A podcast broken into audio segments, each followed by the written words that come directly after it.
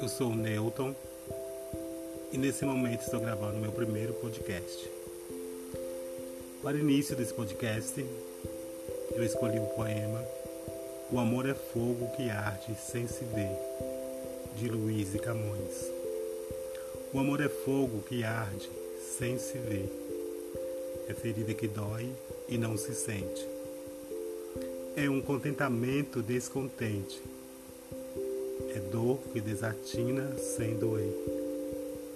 É o não querer mais que bem querer. É o andar solitário entre a gente. É nunca contentar-se de contente. É um cuidar que se ganha sem se perder. É querer estar preso por vontade. É servir a quem vence, o vencedor